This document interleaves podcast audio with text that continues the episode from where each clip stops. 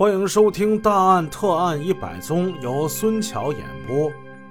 上文故事我们说到，王洪泽、苑伟一共是加起来十二位公安干警，驱车来到吉林省大安市。此时的时间是早上四点半，大安市刑警大队的程队长接待了他们。在谈话之中，王洪泽发现这程大队。跟毕广军、郭杰他们是认识的，怎么会这样呢？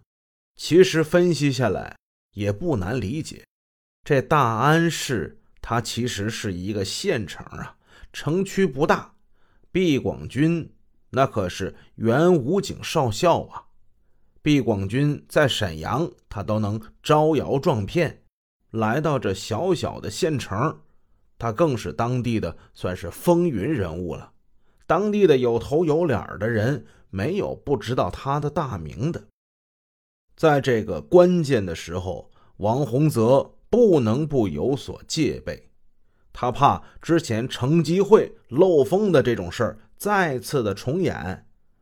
如果真是那样，那这次行动又将是功亏一篑。程大队。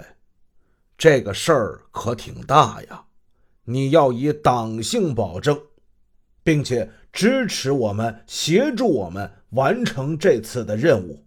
要是弄出事儿来，你跟我，咱们谁都担当不起呀。话虽不多，但分量却很重。程队长头脑清醒了一点，恢复了常态。他坦率地说。这郭杰的父亲和我是老邻居，呃，咱们两家的确是关系不错。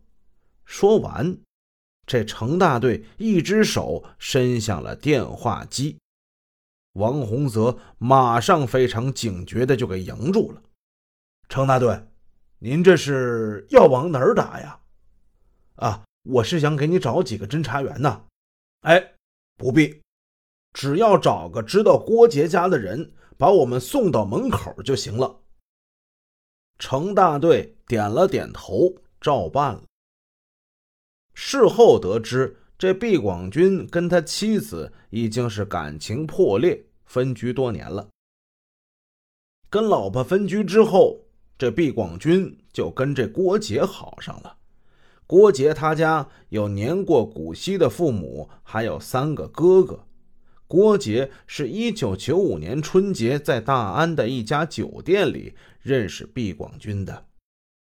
毕广军一看这郭杰年轻有姿色，就气派十足的炫耀自己是某武警大队的队长，现在独身，在不久的将来我要转业经商，哎，我得干一番大事业。这花言巧语很快就博得了郭杰的青睐。再过不多久，毕广军在大安城里开了一家电子游戏厅，他就让郭杰帮他一起干。之后，毕广军又倒腾起这高档汽车来了。今天开过来一辆桑塔纳，说是他哥的；明天呢，又来了一辆斯柯达，说是别人求他卖的。郭杰坐上轿车，跟毕广军一起在大安城的马路上兜风。出入酒店舞厅，好不风光。毕广军还带着郭杰来到沈阳，住宾馆，吃西餐，逛五爱市场，再去中街买几套高档的服装。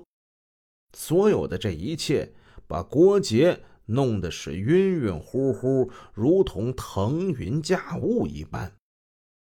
在他的眼中，这毕广军有地位。又潇洒还富有，他庆幸自己很好福气呀，寻得了这样一个理想的白马王子。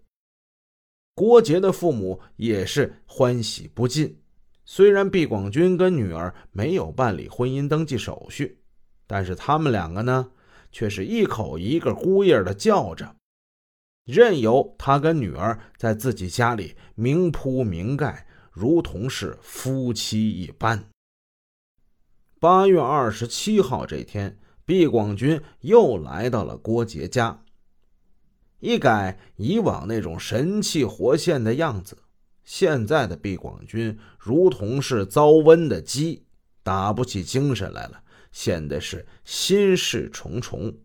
郭杰就问：“哎呀，你怎么了？”“哎，可能是小图那边出了点事儿啊。”“啊，咋了？